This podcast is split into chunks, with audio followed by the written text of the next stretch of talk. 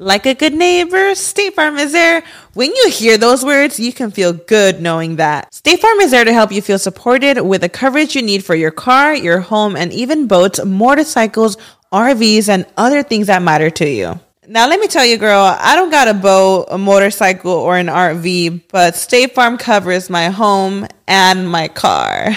With a State Farm agent, you know someone is there to help protect your future by helping you choose the coverage you need. With so many coverage options, it feels good knowing you can find what fits for you. And you know what? Getting insurance can be so intimidating because you don't know exactly what you need. So having an agent that could help you with each step makes it so much easier. Girl, I feel you on that. So when things get complicated and you need ways to get help, State Farm gives you options there too. Maybe you like to handle things in person or on the phone with your local agent, or you prefer to do it on statefarm.com or on the award winning app. State Farm lets you do things your way. I personally am the type of gal that likes to do things through an app. It just makes it more easier than going in person or hopping on a call. So I love that they have that option available. Girl, I like to use an app too. I'm not trying to pull up in person or, or call because I'm way too, I have too much social anxiety for that. I'm trying to do it on the app. So that's why I'm here with State Farm. And that is why, like a good neighbor, State Farm is there.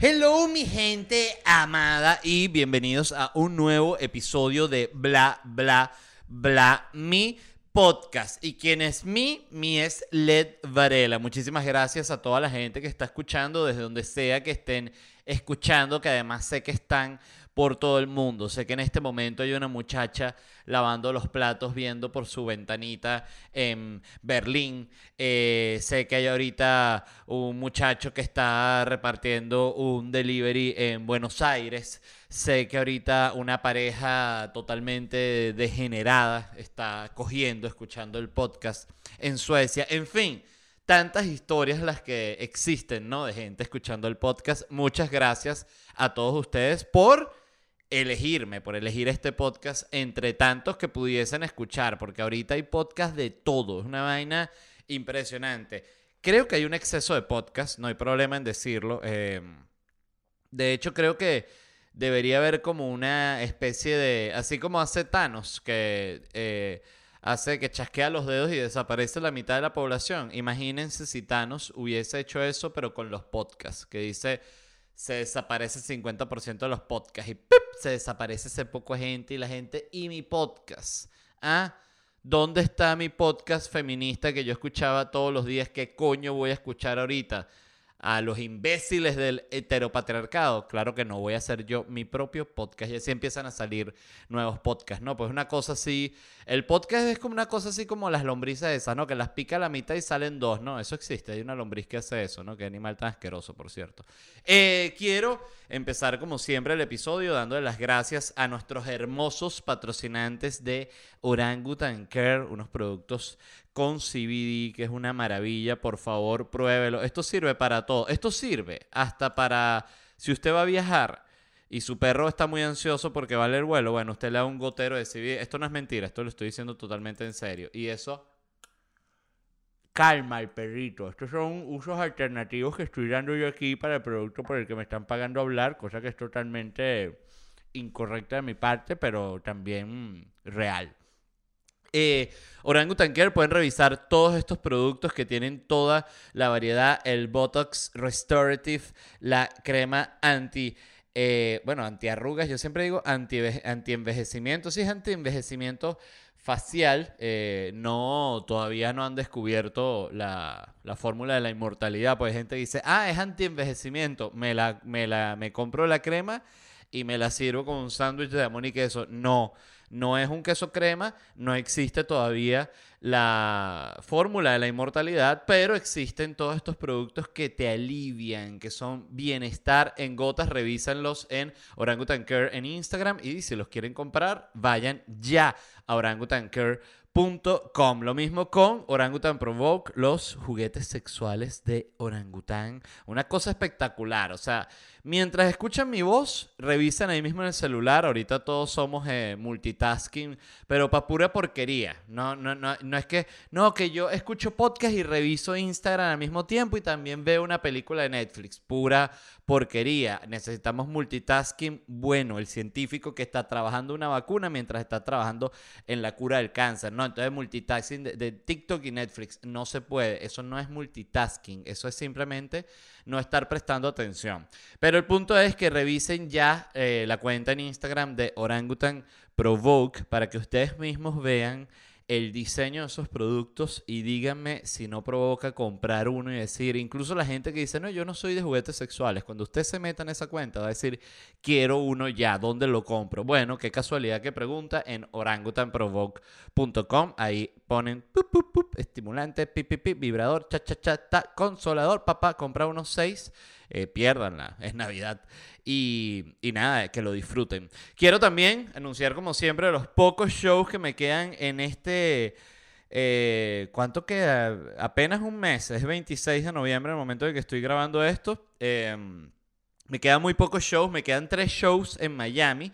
Me presento el primero de diciembre, el 8 de diciembre y el 15 de diciembre. Esos son los tres miércoles que vienen de Miami. Entonces, para que sepan, si van a venir a Miami, están aquí, todavía no han visto el show, aprovechen. Voy a tener dos shows en Nueva York, el 3 y el 4 de diciembre. El 3 estoy en Manhattan, en el Broadway Comedy Club. Y el 4 de diciembre estoy en Brooklyn, en Huacuco. Eh, y el 12 de diciembre me presento en Tampa. Esos son los últimos shows que me quedan de este año. Pueden comprar las entradas en ledvarela.com. Y ya hay fechas anunciadas para enero, febrero y marzo. Se las leo rápidamente para si están escuchando y son de alguno de estos lugares, sepan también que pueden adquirir sus entradas ya en ledvarela.com. Orlando, Santo Domingo, Panamá, Costa Rica, Jacksonville, Filadelfia, Austin y Portland. ¿Ok? Entonces pueden buscar todo eso en ledvarela.com. Y muchas Gracias. Quería hablar rápidamente, antes de empezar con las noticias, de las aerolíneas, porque debo decir que ahorita en la reciente gira que hice, que ya el, episodio pasado hablé 58 minutos de eso, no voy a hablar más, hice, eh, tomé muchos vuelos, o sea, de verdad muchos, vamos a decir que tomé... Fueron mucho más de 10, pero vamos a decir que fueron 10, que ya es bastante, ¿no? Ok, vamos a decir que tomé 10 vuelos en un mes. Eh, debo decir que estoy impresionado, eh, sorprendido, pero de la peor de las formas, de lo que logran las aerolíneas, porque fíjense esto, noten algo que lograron las aerolíneas que me parece una cosa fantástica. En un mundo donde la tecnología cada vez es superior y cada vez eh, todo hace que sea más cómodo, que sea más justo, que sea más rápido, más práctico, todo así las aerolíneas han logrado ir eh, en contraflujo a esa tendencia. Ellos cada vez es más incómodo, cada vez es más costoso, cada vez es más un peo. Algo que me impresionó mucho, y esto es una cosa que ya la había visto en ciertos vuelos, pero en este último tanda de vuelos que tomé en Europa y luego en Canadá noté cómo está totalmente normalizado. Y es esto, ¿no? Eh, para los que no hayan volado en los últimos dos años, aunque seguramente esto lo tiene aerolíneas ya desde hace años, bueno, los más eh, novedosos y originales. Las aerolíneas siempre, los aviones, vamos a decir, un avión normal, que tú agarras un vuelo Miami-Houston, suele tener siempre su primera clase, ¿no? Y luego su clase, lo que llaman turista, ¿no? Eh, entonces, ¿qué pasa? Bueno, la primera clase suponte, si es un avión de que cada que tiene un solo pasillo, tiene tres asientos y tres asientos de cada lado, en primera clase tiene dos y dos de cada lado, son asientos más grandes, más cómodos, estiras los pies, te dan como una chaquetita, te ponen una chupetita. ¿Quieren que, lo, que le contemos un cuento para dormir, señor? Sí, quiero escuchar la caperucita roja. Bueno, la caperucita roja tenía una abuela y no quería la abuela que fuese el, sobrecargo te echa el cuento, ¿no? De la caperucita roja. O cualquiera de Hansel y Gretel, que por cierto sacaron en Netflix, creo que es Netflix Kids, una serie de. que son los cuentos de Hansel y Gretel, pero tienen como un tonito medio dark, como para niños, pero también está medio oscurito, está bien bueno. No recuerdo ahorita el, el nombre, pero son los cuentos de, de. ¿Cómo se llaman los hermanos que hacían los hermanos Grimm, se llama algo de los Grimm. En fin, Eh, entonces tú tenías tus asientos de primera clase y luego tenías tus asientos turistas, ¿no? Entonces, ¿qué pasa? Todos esos asientos se reclinaban. Los únicos que no se reclinan nunca en la historia es, son los que están en la fila de emergencia. ¿Por qué? Porque, bueno, en ese dos centímetros que se mueve el asiento ya no pasa nadie por la puerta, entonces se muere todo el mundo ahogado dentro del avión. Ok, perfecto. Entonces no se inclinan los de la puerta de emergencia. Fíjense lo que inventaron ahorita, que fantástico ellos inventaron un nuevo asiento que es el Comfort. O sea, sigue estando la primera clase y luego en turista está esta, esta, esta línea que son como unas tres filas, vamos a decir, eh, si cada fila son nueve, em, ok, estamos hablando de 18 puestos que son Comfort. ¿Qué es Comfort? Comfort es un puesto turista normal que se inclina el asiento, ¿no? Que tienes tu mesita, que tienes tu chaleco eh, salvavidas, ¿no? Bueno, ellos ahorita crearon esto. Está esta línea confort, que es el puesto normal, y luego está el resto de turistas que ya son asientos que no se inclinan. O sea, la mayoría del vuelo ya no se inclina el asiento. Entonces tú dices, oye, ¿qué, qué tengo que, que, que, pagar, ¿no? Para obtener ese grandísimo lujo de que se recline el asiento. Y te dicen confort. Esa es la nueva clase confort que era previamente llamada la normal, ahora se llama confort. Fíjense todo lo que se puede hacer manipulando el lenguaje, que a mí me fascina ese tema, porque es la misma silla de siempre, pero ahorita se llama confort. Entonces, claro, eh, juegan con tu cerebro, porque yo iba en el vuelo y lo que veía, ah, no, hay unas que ponían confort XL, así como para que tú digas, no jodas, hiper confort. Y tú ves la silla, es la silla normal de siempre, la turista. No dice que malditos, vale. Entonces, bueno, el punto es que siento que ya deberían llevarlo a un próximo nivel y decir, bueno, saben que está Comfort y ahorita está turista con aguja y turista sin aguja. ¿Cómo es eso? No, que el que no pague eh, sin aguja, el, asiento tiene una aguja justo aquí en medio de toda la espalda para que tú vayas así eh, enderezado, agarrado así de, de los apoyabrazos para para que ni con el movimiento te caiga, te muevas para atrás, ¡ay! Te puyas, ¿no? Entonces está, si hay turbulencia, ¡ay! Tú escuchas toda la vida, ¡ay! ¡ay! ¡ay!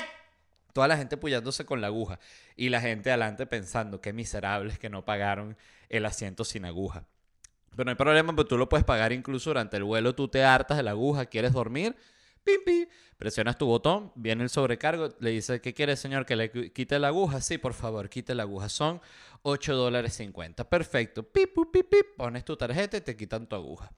Em, impresionante. Y otro comentario, este sí totalmente banal, pero cierto también.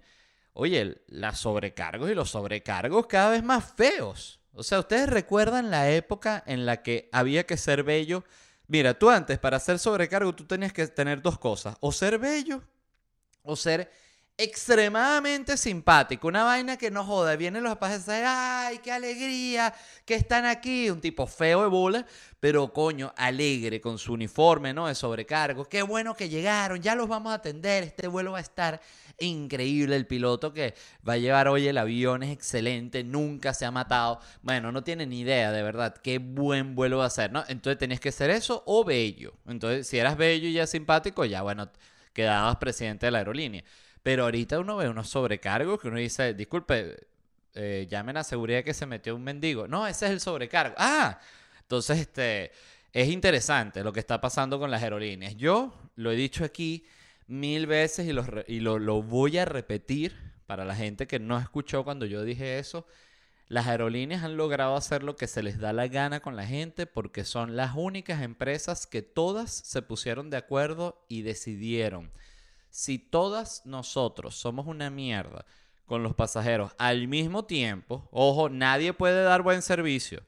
Si todos damos mal servicio, el mal, el mal servicio se convierte en norma y ya nadie exige el buen servicio. Fíjense, es como una ecuación, se, se elimina.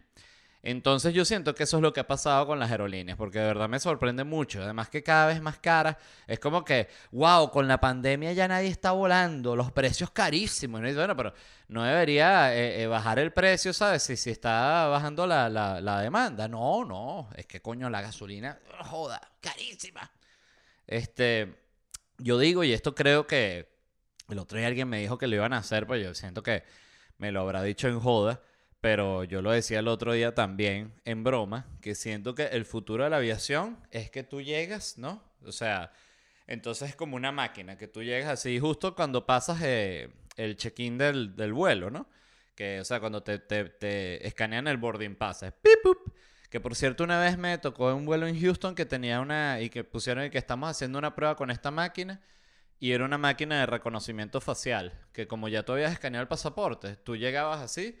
Y la máquina, o sea, solo te tenías que poner un cuadrito y sin mostrar el boarding pass ni nada, la máquina te veía la cara, prup, prup, te, te escaneaba y te decía si podías pasar o no y ponía tu nombre y todo así, todo tal cual Minority Report. Voy a tomar un poquito de café con permiso de ustedes. ¡Qué rico! Delicioso. Ok. Em, ¿Qué era lo que les estaba diciendo? En fin. Bueno, nada, que las aerolíneas es una cagada y que malditas sean.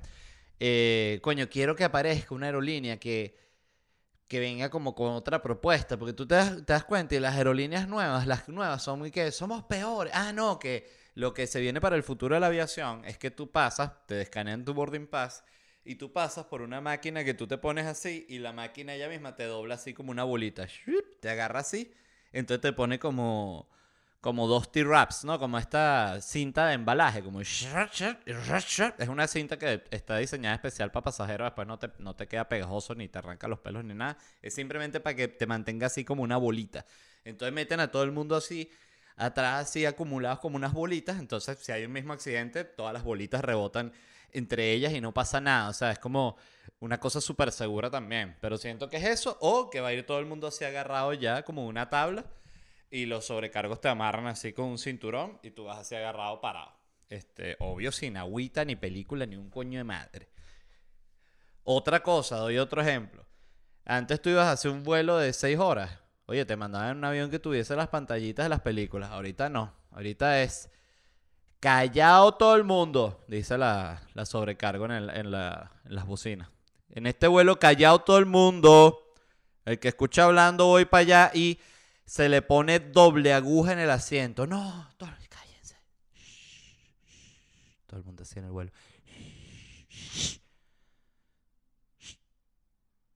De repente se escucha un pedo.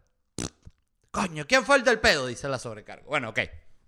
Eh, empezamos con las noticias. La primera es que, escuchen esto. Will Smith vio la película King Richard sobre, las, sobre el papá de las hermanas Williams, Serena y Venus Williams, con Serena y Venus Williams. Entonces dice que fue un momento súper incómodo, dijo Will Smith, porque, bueno, y que, que lloraron y lloraron y que eso les gustó, que fue la película favorita, pura mentira, Will Smith. O sea, yo a Will Smith no le creo nada. Eh, a mí Will Smith es ese tipo de celebridad que me da angustia porque siento que su... O sea, todas las celebridades... Voy a estornudar. Gracias. Eh, a los que dijeron salud educadamente. A los que no, bueno, por favor. ¿Quién los crió? Una manada de lobos.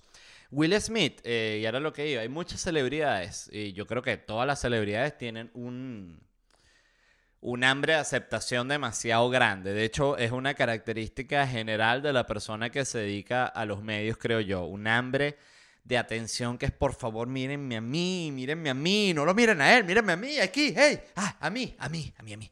Entonces, pero eh, todos son así. Y, y- y también los comediantes, los cantantes, yo me incluyo, todo el mundo.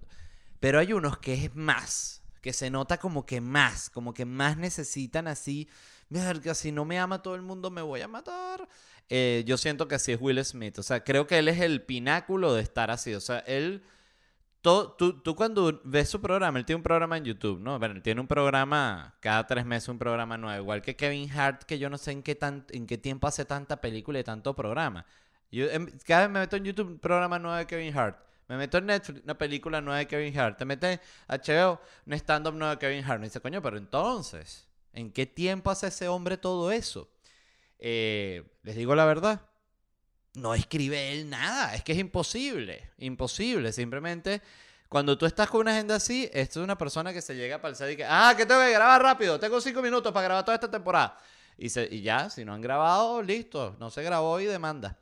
Entonces, eh, Will Smith, tú, yo estaba viendo un programa que tiene ahorita en, en YouTube que es como que se llama como que la, la mejor forma de mi vida o la peor forma de mi vida, este, algo así. Que es como que, re- recuerdan que, porque además eh, Will Smith todo lo que hace eh, lo presenta como con un video viral, como que una campaña de intriga, ¿no? Que llamaban, eso es una, un término que se usaba mucho, quizás se usa, espero que no, todavía en el mundo del marketing, que es la campaña de intriga. ¿Y qué tal si vamos a sacar una nueva Coca-Cola? Hagamos una campaña de intriga. Ah, ¿No les gusta una campaña de intriga? Si tú, "Shh, ay, ay, ay, ay". Esta es la campaña de intriga. Eh, entonces, una campaña de intriga es cuando presentan como que van a sacar una vaina y tú dices, ay, ¿qué será eso? No, eso lo hacen mucho con, con Marvel. Siento yo que es un buen ejemplo también, que de repente tú estás viendo una película y sale Hulk y que de repente me lanzan mi película en noviembre y todo el mundo dice, ¿cómo Hulk? Nada, y sigue la pelea. Y todo el mundo, oye, ¿será que van a sacar una película de Hulk en noviembre? Y la sacan. Entonces, este... Bueno, nada, el punto es que eh, yo no sé si él hubo un video de él que era como un TikTok que se viralizó mucho, que él está como en una de estas plataformas que da vuelta así y está en boxer y está como bastante fuera de forma para lo que es Will Smith. Sigue estando muy bien, ¿no? Pero para el estado en el que está Will Smith, eh, eh, apariencia Hollywood, rayado, todo marcado y tal, está vuelto mierda. Entonces el programa de YouTube trata de que él va a volver a estar entrenando en el mejor estado de su vida, mejor, que lo dice ahí en el, en el video, yo lo vi, mejor que en Yo Robot. Y yo dije, ¿y cómo está Will Smith en Yo Robot? Y super gay, googleé eh, Yo Robot, eh, Will Smith Body. Y me salieron unos captions, ustedes lo van a googlear también, estoy seguro en este momento. Es Will Smith, Yo Robot o iRobot Body, cuerpo. Y ahí le va a salir cómo está Will Smith. Realmente estaba muy buena forma. Y, eh, yo pensaba que estaba en, en mejor forma en Soy Leyenda, pero no, en esta está como súper papeado. Y. mm, Oye, miren, yo les, yo les voy a decir algo. Yo vi el programa de YouTube y yo creo que no lo logra. O sea, creo que lo logra por el billete. O sea, le dicen, mira, Will, te vamos a dar más billetes si lo logras. Bueno, entonces sí. y lo logra. Pero, pero sí, no sé, Will Smith me da mucha angustia. Y el punto es que él vio esta película de King Richard y eh, les quería hablar de la película porque la vi anteayer, creo.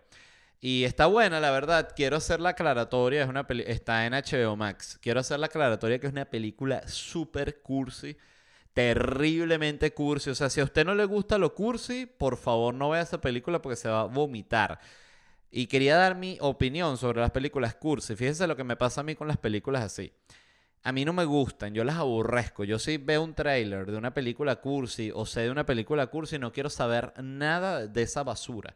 Pero si me agarra de sorpresa, como me pasó con esta que no, trata de las hermanas William y tal, y el papá, y dije, bueno, normal, debe ser una película que contará la hazaña deportiva y tal, pero no, y es una película cursi de esas que te quieren hacer llorar desde el primer segundo, y cuando me agarran así de sorpresa, es como una manipulación, yo caigo. Y me da rabia con la película, porque empiezo a llorar también, se me aguan los ojos cuando el bicho les dice, y ustedes van a ver que van a ser las mejores tenistas a pesar de que su papá es un fracasado y las niñas lloran. O sea, una cosa de verdad muy, muy fuerte, porque además la película es interesante en el sentido, y eso yo no lo sabía, de que el papá de las hermanas Williams eh, planeó antes de que ellas nacieran, ellas tenían como tres hermanas, y él dijo, necesito echar dos cogidas más para tener dos hijas y esas hijas van a ser las dos mejores tenistas del mundo. Y el tipo literalmente cogió con la mujer, la, señora de él, que es la mamá de las hermanas Williams, también muy importante en la historia, no tanto como el papá, pero bueno, eh, vale acotar, quizás después le hacen una película a la mamá. Pero el tipo este dijo, esas dos niñas van a ser las dos mejores tenistas del mundo, dos años antes de que ellas nacieran y tenía un plan escrito de 78 páginas de cómo él iba a lograr que esas dos niñas fueran las mejores tenistas del mundo y lo logró, que es lo loco. Entonces, la moraleja de la película es que vale la pena tener un papá que esté más loco que el coño. Fíjense, Luis Miguel, eh, ¿quién más? Es Tiger Woods. Los hermanos Jackson, puro papá loco. O sea, si ustedes ven el documental de Tiger Woods, Tiger Woods no, no, no usa ni. O sea, Estaba en pañal, no sabe ni caminar, ya está el papá. Y que dele bien al palito, vale. No ha hecho ni un hoyo en uno. Y ya tienes dos meses, bebé. Y Tiger Woods, y que, oye, soy un bebé, no puedo hacer hoyo en uno, papá. Mediocre. ¿Tú crees que, pensando que hay imposibles vas a lograr ser el, campeón mundial del, del, del, ¿cómo se llama? Del golf. Y lo mismo el papá de Luis Miguel. Papá de Luis Miguel, Luis Miguel tenía cinco años y ya está el papá. Luis Miguel ha cantado una boda. Desde las 9 de la, de, la, de la noche hasta las 4 de la madrugada. Eso ser una hora loca bien candela, pero no te preocupes. Sé que eres un niño, sé que te vas a cansar y por eso ya compré cocaína, está ahí en el catering. Así era el papá de Luis Miguel, pero ni siquiera estoy exagerando. Este, que por cierto me dio risa que Luis Miguel puso un tweet y que la serie es ficción, no todo es verdad. Me imagino que de tanto que le habrá escrito a la gente, maldito, te cogiste a, una, a una fan cuando, cuando te estabas por casarte, coño, tu madre, ay, estabas periqueándote cuando tu niña estaba chiquita. Y bueno, Luis Miguel, que bueno, ya, o sea, a mí me da risa de la serie, es cómo han protegido el hecho de que Luis Miguel se, se, se jalaba, pues, o sea, es como que unos cuentos y que no, que Luis Miguel está en el camerino, se siente muy mal. ¿Y pero por qué pasó? ¿Qué pasó? Que que, que, que contra, no controla a la mamá. No, no, él. Las cosas ahí. O sea, lo hablamos luego, pero él no va a poder dar el concierto.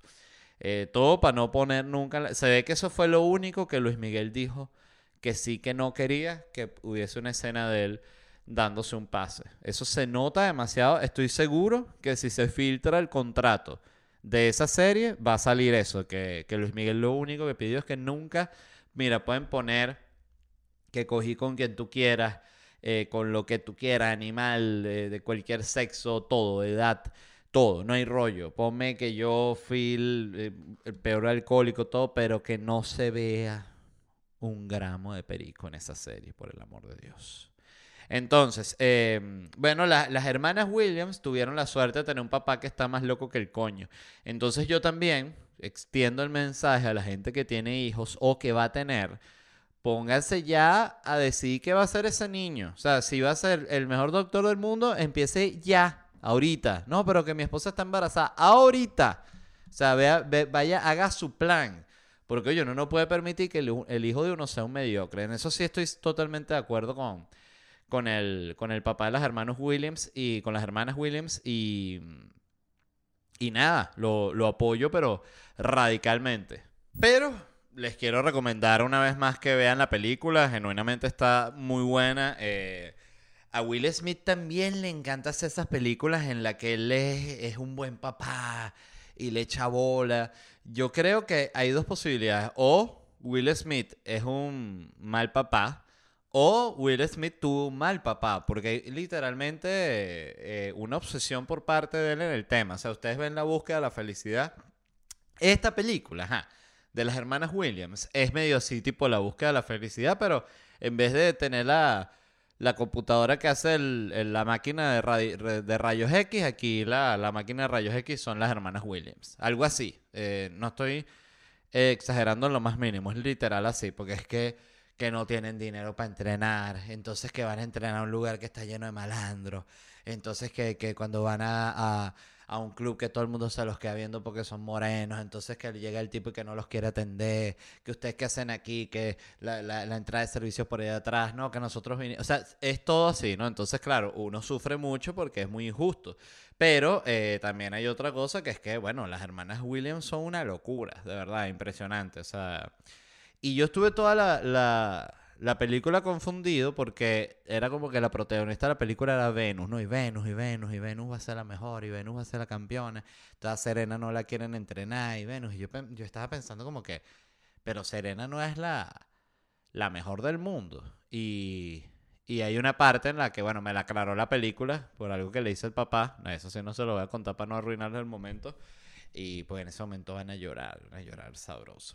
El punto es, repito, si usted va a tener un hijo, su esposa, eh, su señora, usted está embarazada, tiene un bebé en su vientre, decida ya qué deporte va a hacer, si va a ser basquetbolista, si va a jugar béisbol, si va a jugar golf, si va a jugar tenis, va a ser nadador, va a ser este Ultimate Fighting, lo que usted quiera, pero decídalo ya, para que ese bebé pueda empezar a entrenar de nuevo a los seis meses, un año, ya empieza a entrenar en su Ultimate Fighting, para que ya eso, a los 18, 19, ya un campeón. Es así como funciona y le duela a quien le duela.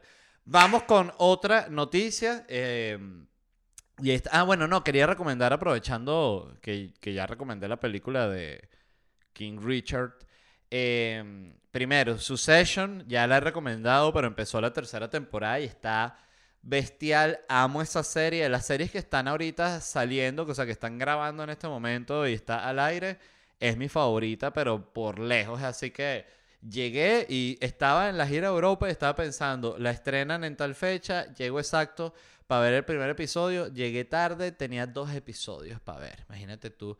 Eh, cuando tú dices no pude ver el de la semana, voy a ver el otro. Y lo bueno es que como no la está viendo tanta gente, o, quizás ya en Twitter la gente no es tan grande así como Game of Thrones que tú veías a la gente hablando de la serie en Twitter, este, más bien ves a gente como recomendándola, pero nadie hablando como de la trama, o sea, entonces no, te la- no hay spoiler. Eh, buenísima, véanla. Y la otra es Curb, Curb Your Enthusiasm, que es la serie esta de Larry David, está fantástica. El último episodio en el que sale Woody Harrelson es una joya, eh, está muy muy buena. Las dos están en HBO Max.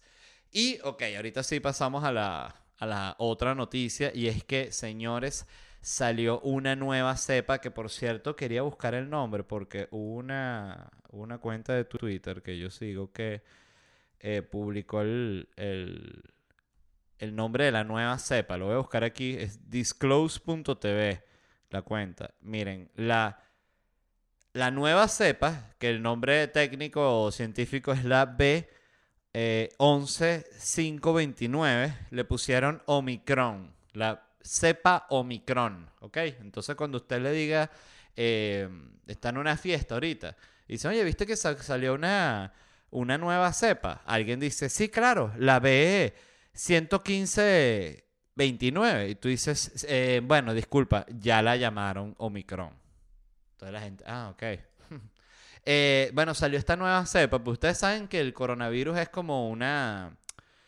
¿Cómo se dice? Como una casa de alta costura. O sea, cada cierto tiempo lanza como una nueva colección, una nueva cepa, ¿no? Y ahorita se viene esta nueva cepa que surgió no sé ni dónde coño, la verdad. Creo que en Sudáfrica, algo así. Y se vienen otra vez nuevas restricciones de viaje. Entonces, coño, ¿hasta cuándo? El coronavirus, Dios mío, por favor, basta ya.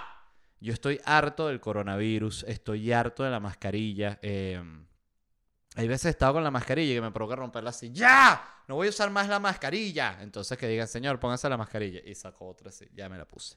Eh, miren, estos son los países que están eh, restringiendo el viaje, ¿no? Eh, Italia, Austria, Francia, Japón, el Reino Unido, Singapur, eh, The Netherlands, eh, Malta. ¿Cómo es que le- les habíamos dicho que ya no eran los Países Bajos, sino, ¿cómo es que se le iba a decir? No, que ya no era Holanda que se decía, sino los Países Bajos, ¿no? Malta, Malasia, Marruecos, Filipinas, Dubái y Jordan. Y mientras estaba escribiendo esto, anotando para el programa de hoy, leí que Estados Unidos también se sumó a la lista de los países que van a restringir el viaje. Ajá, ahorita escuchen de los países que van a restringir que no pueden viajar para estos lugares. Suráfrica, Botswana, Zimbabue, Namibia, Lesoto, Eswatini, Mozambique y Malawi. Ok. Yo voy a hablar de un tema, o sea, porque me llamó mucho la atención ahorita que estuve en, en Canadá, que tú allá no puedes entrar si tienes ciertas vacunas. O sea, por ejemplo, aquí en Estados Unidos tengo, tengo entendido puedes entrar sin estar ni siquiera vacunado. Pero no estoy 100% seguro de eso, no sé si cambió, así que capaz estoy, capaz estoy hablando estupideces y no me, no me escuchen, no me tomen en serio, por favor. Pero lo que sí sé es que, por ejemplo, en Canadá no puedes entrar con la vacuna china. Entonces yo siento que ahí es como que los países están aprovechando la pandemia para discriminar, porque es como que, sea, tú ves el, el- gobierno canadiense y dice que, ¿qué, qué, qué vacunas están usando en los, en los países pobres? La China. Mm, entonces creo que hay que prohi- prohibir la entrada de la gente con la vacuna china. Es demasiado peligrosa. Demasiado peligrosa. Viene para acá. eh, ponen en peligro a nuestra población, eh, nuestros trabajos, nuestras mujeres. Y pero estás hablando de los migrantes, no de la vacuna, por supuesto. de la vacuna, prohibida la vacuna. Entonces no puedes entrar con la vacuna china. Yo siento que es como que está mal. O sea, siento que es como ya cuando se vuelven locos, justamente, porque es como que ya ni siquiera estando eh, eh, vacunado puedes entrar para la vaina, que es absurdo. Es como que va en contra incluso del mensaje, porque el mensaje debería ser vacúnate con la vacuna que haya. O sea, si tienes la China, que tiene, qué sé yo, 75% de efectividad, chévere. O sea, si te puedes poner la otra que tiene 95%, chévere mejor. Pero lo importante debería ser vacunarte, no empezar a generar esta discriminación dentro de la gente que ya está vacunada. Entonces, como que, o sea, tú dices, por eso la gente también se pone antivacunas, porque es como ni calvo ni con dos pelucas. ¿Cómo van a limitar a la gente por qué tipo de vacunas tienen para viajar? A mí yo estoy totalmente, radicalmente opuesto a eso, les digo. O sea, me parece una cosa absurda. Y creo efectivamente que están aprovechando y ya así boletas. O sea, porque es que ya no pueden estar con la China, con la rusa, que justamente las que están poniendo en, mayor, mayor eh, mente, mayormente. Sí, en, mayoría. Oye, estoy, a, veces uno cuando se empieza a redar, empieza a hablar mal ya que no... Ok, es, es la que están poniendo, eh, sí, mayormente en, el tercer mundo. Entonces siento que lo que están es, ah, estoy capaz, estoy hablando huevona y estoy hablando sin información, es simplemente la sensación que me da. Que es que simplemente están aprovechando. Porque son todos estos países que no, y ahorita aquí no se puede entrar con tal y tal vacuna. Y que coño, pero me gané una beca para estudiar allá. Pero con esta vacuna pobre no. Entonces, no sé, me parece que está muy mal, la verdad. Eh, o sea, es como que ya me parece chimbo a mí que tú, por ejemplo, no estés revisando que alguien esté vacunado para que entre, para que entre a un lugar y de nuevo, soy pro vacuna, pero estoy en contra de todos esos tipos de controles porque me parece una, me parece personalmente una exageración. O sea, creo que son más herramientas de control que preocupación por la pandemia. Así lo veo yo. Este, eh, yo estoy vacunado, eh, me parece que todo el mundo que pueda se debería vacunar, o sea, creo que hay un millón de pruebas de que la vacuna funciona este, y de que la vacuna te protege efectivamente, pero oye, cuando ponen todas estas limitaciones, incluso a gente que está vacunada, me parece que la están cagando y que hay algo detrás, pero bueno, en fin, eh, pasemos a otro tema más agradable. Escuchen esto, la NASA va a intentar desviar un asteroide. Finalmente se atrevieron. Estamos hablando de este tema, no, que queremos lanzar un cohete, a ver si, ¡pim! Sacamos un asteroide para allá, entonces, conchale.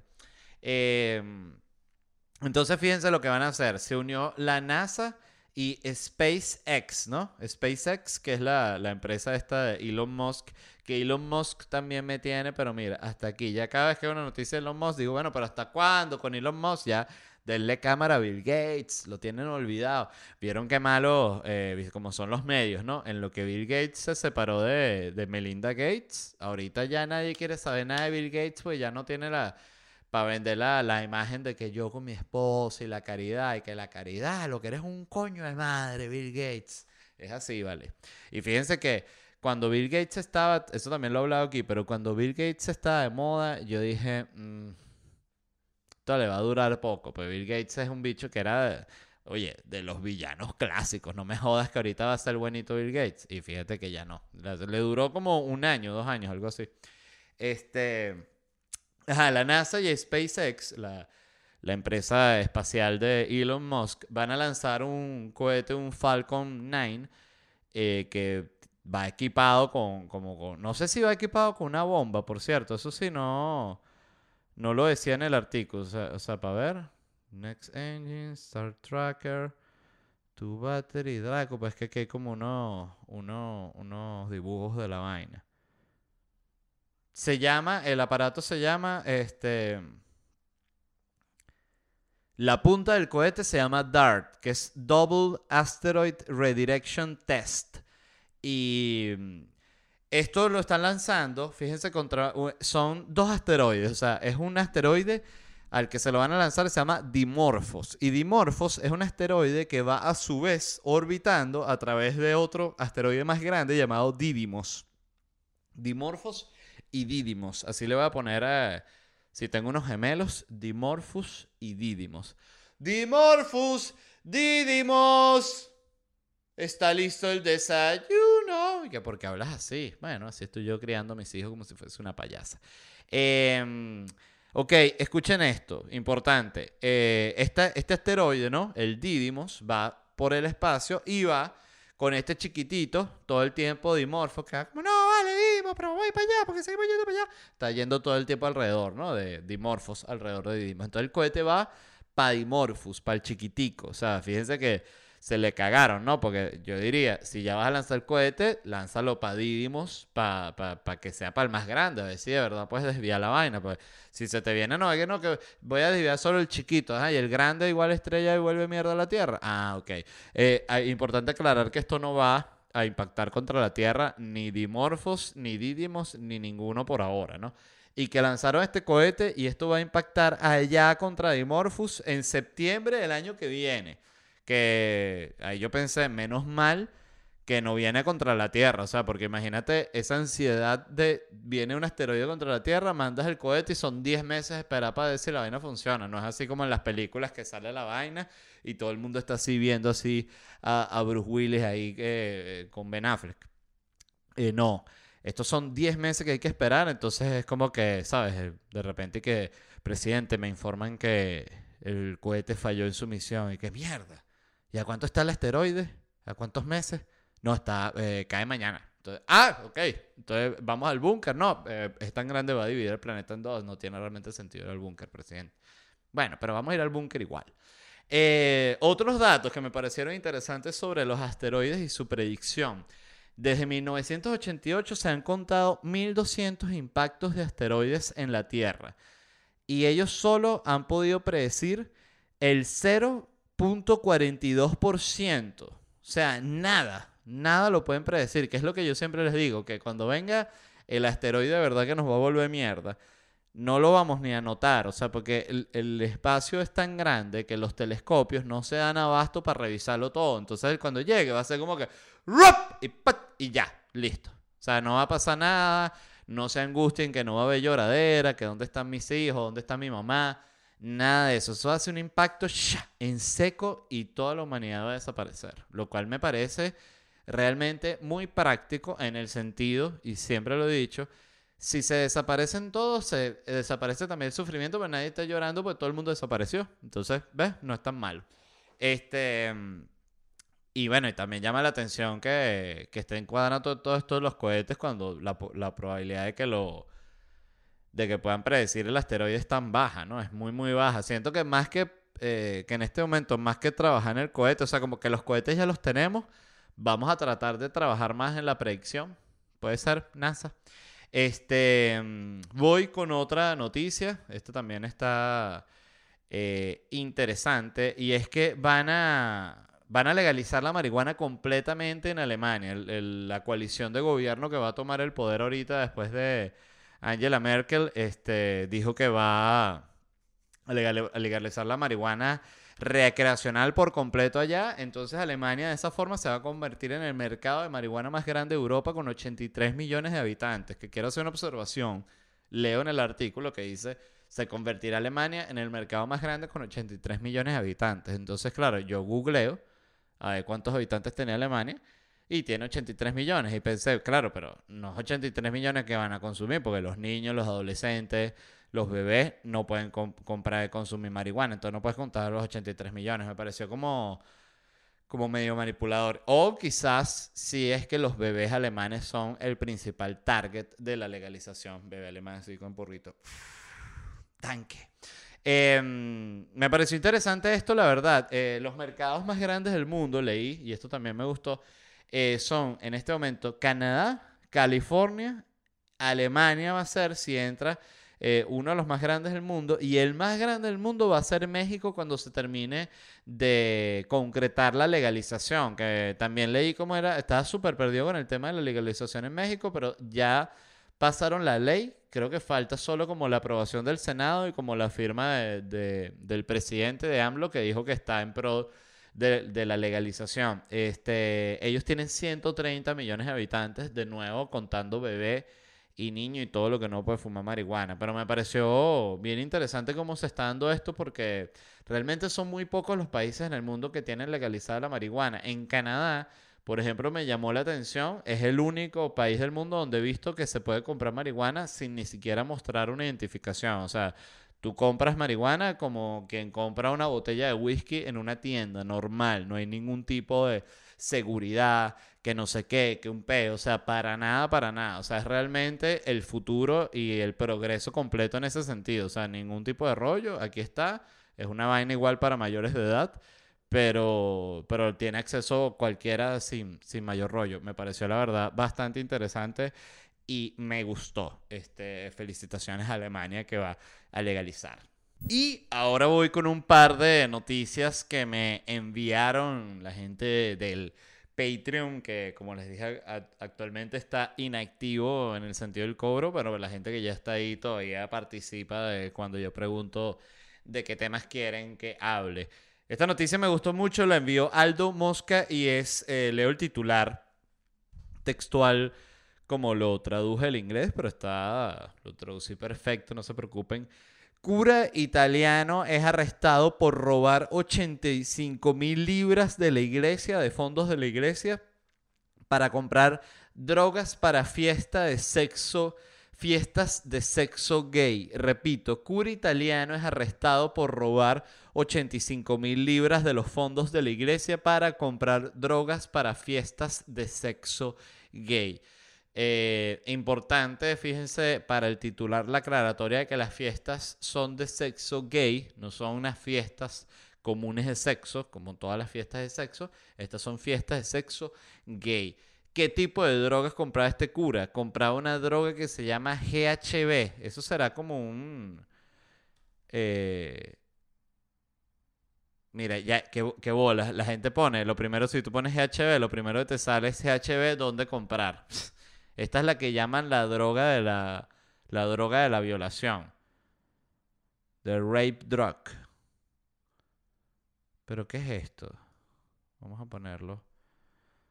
Quiero ver si es burundanga. Entonces, burundanga. burundanga. Burundanga, la droga que anula la voluntad y no es... Para ver cómo se llama, cuál es el nombre... Eh, ¿Cómo se llama? Técnico de la burundanga, es lo que quiero saber. A ver, la burundanga, ta, ta, ta, ta, ajá, síntomas, sustancias usadas. Ajá, ácido, aquí está, ¿ves? Ácido gamma hidroxibutírico, es parte de lo que tiene la, la burundanga. Mire, los sustancias usadas, entre ellas el alcohol. Ah, bueno, tiene muchas cosas la burundanga realmente. La burundanga es como una super droga. Bueno, este cura gastaba toda esa plata para comprar gamma hidroxibutírico, que es como una, la que llaman la, la, droga de la violación, que me imagino tal cual como una, una burundanga. Y este padre se llamaba Francesco Spanesi, 40 años, está en arresto domiciliario. La policía ha hablado con 200 personas que participaron en estas fiestas de sexo gay y que usted estaba ahí con el padre Francesco Spanesi. Sí, el, padre me, invitó. Y usted eh, ahí, eh, ¿qué, hizo en la fiesta? Bueno, nada, estábamos ahí, un grupo de amigos, la pasamos muy bien. Y usted consumió algo con el padre Francesco. Bueno, sí, nosotros consumimos un poquito de, de, Il. Y, ah, ok. Este, ¿Y tuvo sexo usted con el padre Francesco? No, solo un par de veces. Realmente una cosa muy ocasional. Este. Mm, nada, descubrieron que había retirado 85 mil libras de las cuentas del, del, banco de la iglesia. Y él, eh, cuando le preguntaron que, había pasado con ese dinero que le había sacado, él dijo que lo había donado a unas familias que lo necesitaban y tal. Y después cuando lo descubrieron dijo, no, si era como para la periquisa gay. cosas que pasan. En fin, este, este tipo nada, está ahorita siendo procesado y no sé qué tal. Y tengo entendido que lo descubrieron porque eh, estaba una señora comulgando y el padre Francesco, en vez de darle una hostia, le dio una, una pastilla de éxtasis. La señora dijo, ¿qué es esto? Ay, no, que me equivoqué bolsa. Y, ¿Qué es esa bolsa, señor? Padre Francesco, no, suéltenme, suéltenme. Y jalaron la bolsa y se cayeron ese poco de pastillas de éxtasis. Y no sé cómo viene esto del, del GHB. Déjame poner GHB drug. Y voy a poner en imágenes porque lo que quiero es ver cómo viene esa vaina. Ah, viene como una... ¿Cómo se llama? Una botellita de estas, así como para sacar con la inyectadora. La clásica botellita esta que tiene como un... Como una tapa de aluminio, ¿sabes? GHB dice, o sea, hay como unas fotos de stock, está el GHB y al lado la... Hay una foto que está el GHB, al lado una jeringa, una inyectadora y más allá un, una de estas cuestiones, eh, un estetoscopio se llama. Estetoscopio. Sí, un estetoscopio. Y estoy fatal. Se me han olvidado las palabras, o sea, qué horrible. Oye, por cierto, puse estetoscopio y un estetoscopio Litman 3M Classic cuesta 75 mil dólares. Pero aquí hay otro, 75 mil dólares, estoy más loco que el coño, 75 dólares. Aquí hay otro Litman que cuesta 82 dólares, cuesta un estetoscopio. Pero estos Litman serán buenos, pues veo que hay una marca que me recomienda Litman. Capaz esa es como la mejor marca para estetoscopios, como el Canon de los estetoscopios. La gente que le gusta Nikon, ah, el Canon. ¿Y dónde es Nikon? Las mejores cámaras que hay. Em, otra noticia enviada por Emma Peña, bueno, los mejores deseos al padre Francesco, que Debo decir que de todas las formas en las que se puede gastar el dinero de la iglesia, se sabe que la iglesia ha estado metido en cualquier cantidad de porquería gastarla en drogas para las fiestas de sexo gay no me parece, pero ni de lejos lo más grave. O sea, y me disculpan, no me juzguen, pongan en la mesa. Estoy hablando de acusaciones de pedofilia, acusaciones de la iglesia metida en política, la iglesia apoyando narcotráfico, o sea, hay cualquier tipo de porquería de la iglesia, o sea, este cura lo que gastó fueron 85 mil libras, que oye, pónganse a ver, ¿no? En cuanto al dinero que tiene la iglesia, ¿cuánto gastó de porcentaje? Eso no es ni el 0,0000 nada. En, en Burundanga. Pasa nada, ya. Le digan, padre Francesco, ya está. Va a sale regañado, pero vaya, vaya a su misa, que ya va tarde. Año, gracias. Vaya, vaya, padre Francesco, le dice el Papa. Eh, esta noticia la envió Emma Peña. Un millón de gracias, Emma, como siempre.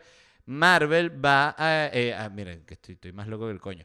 Netflix va a sacar sus propios universos cinematográficos. O sea, no se aguantó la de Disney, que tiene como un millón de universos cinematográficos. Pues tiene, mira, el universo cinematográfico de Star Wars, el universo cinematográfico de Marvel. El universo cinematográfico de Mickey y todo lo que tiene que ver para allá, el Pato Donald, todo eso está junto, puede sacar un millón de películas de esa El universo cinematográfico de todas las películas de Disney.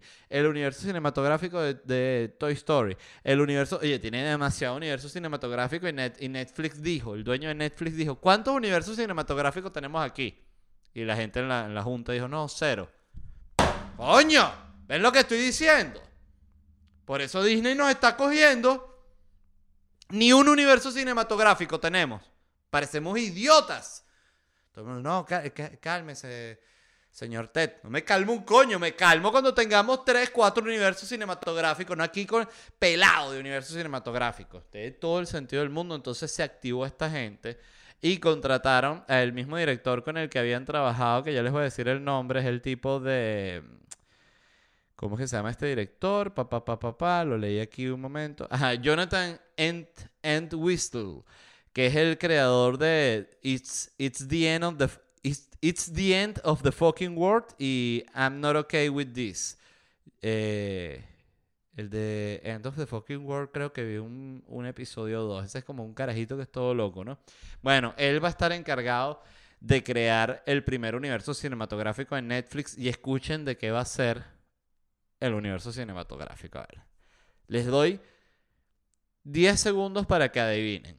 Es una vaina así, tipo las tortugas ninja, pero no es las tortugas ninja. Es más tipo con las tortugas ninja, pero más con robot. Más como que las tortugas ninja no fuesen ninja, sino fuesen robot. Transformer, no. Que es como las tortugas ninja, pero es robot. Power Rangers. Exactamente, Power Rangers. Absolutamente nadie dijo Power Rangers. Si usted dijo en su mente Power Rangers, usted y yo nos tenemos que casar. Así mismo, escriban en los comentarios, Led, yo pensé Power Ranger cuando nos casamos y yo te respondo y nos casamos. Seas mujer, hombre, eh, una persona así pequeñita que viene de otro planeta, lo que sea que tú quieras. Pero van a crear, escuchen esto, un universo cinematográfico de Power Rangers. Eso quiere decir que Netflix va a sacar series y películas que se basan en las series, series que se basan en las películas, comiquitas que se basan en las series, series que se basan en cosas que pasaron en las comiquitas que luego también se convierten en películas. Todo de los Power Rangers. O sea, si usted es fanático de los Power Rangers, este ha sido su episodio favorito de bla bla bla porque lo que se viene ahorita es Power Ranger. Por cierto, a mí me parece que algo que está fresquito, fresquito para sacarle más universos es Harry Potter. O sea, Harry Potter aguanta, uff, como tres universos más. Este, Harry Potter en la casa, entonces como una serie burda de dramática del pedo Harry Potter, pero en su casa con su esposa. Llevan ya varios meses sin coger. Entonces todo el mundo ve la serie y dice, oye, ¿y, los trucos? No, es que esto no tiene que ver con los trucos. Estos son los problemas que tiene Harry Potter que no los soluciona la magia. Que son los problemas de todo el mundo. Entonces todo el mundo, ah, coño, pensé que era más de los trucos. No, nada de trucos. Todo lo está dirigiendo Scorsese. Ah, bueno, ya, ok. Este, entonces nada, para que sepan también que se viene mucho Power Ranger. Eh, yo fui fanático de los Power Rangers en su época, lo debo aceptar. Y si no han visto la serie esta documental, la de, de, de Toys That Made Us, están buenísimos. Y hablan de los Power Rangers, que además este tipo creo que se llama Saban, el, el de la productora que tiene los Power Rangers.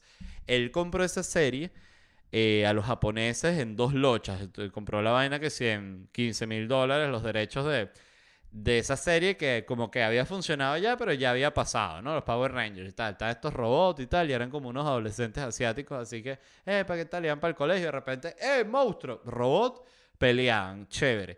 Este tipo dijo, oye, quiero hacer esto, pero lo que se le ocurrió es grabar o sea, usar todo el material que ya tenían grabado en Japón, de las peleas de los robots, las peleas de los Power Rangers, todo, y él simplemente grabar las partes en las cuales los Power Rangers están eh, sin los cascos en el, en, el, en el bachillerato, ahí en el high school donde ellos están, y las partes en la base. O sea, eso es lo único que tenían que grabar. Todo lo otro ya lo tenían grabado. O sea, lo más difícil realmente, lo de los robots, tal. Entonces lo que hicieron fue grabar lo de los adolescentes. ¿Qué pasó, Kimberly? ¿Qué tal? ¿Te quieres tomar una Coca-Cola? Sí, vamos para el cafetín. ¡Epa! ¿Qué pasó, Jennifer? No sé cómo se llaman los personajes. Llega y de repente, ¡eh! No, que están atacando la ciudad, vámonos. Y cuando salían del edificio, ya ahí conectaban con edición, con lo que ya habían grabado los japoneses, salían ya los Power Rangers. Y eso me parece, o sea, ese tipo es un genio. O sea, porque que se te ocurra algo así, ponte del lado del ejecutivo que está escuchando la idea. de Que mira, tengo esta serie espantosa, grabada con unos robots japoneses, la compré, bueno, una baratija. Eh, entonces lo que quiero es grabar la otra parte y que pegam- peguemos la, la grabación horrible gringa que vamos a hacer con la grabación horrible japonesa y ahí va a salir un éxito internacional. Tú le dices, señor, váyase por favor. Pero fíjate lo visionario que era y sí pegó. O sea, me parece increíble esa historia. Recuerdo desde que la vi no la he podido olvidar. Y bueno, eso es todo por el episodio de hoy. Eh, muchas gracias como siempre a todos los que escucharon. Les recuerdo que me voy a estar presentando en Miami el primero, el 8 y el 15 de diciembre. Me voy a estar presentando en Nueva York el 3 y el 4 de diciembre y en Tampa el 12 de diciembre. Todas las entradas en ledvarela.com. Una vez más, un millón de gracias y nos vemos en unos días. Bye.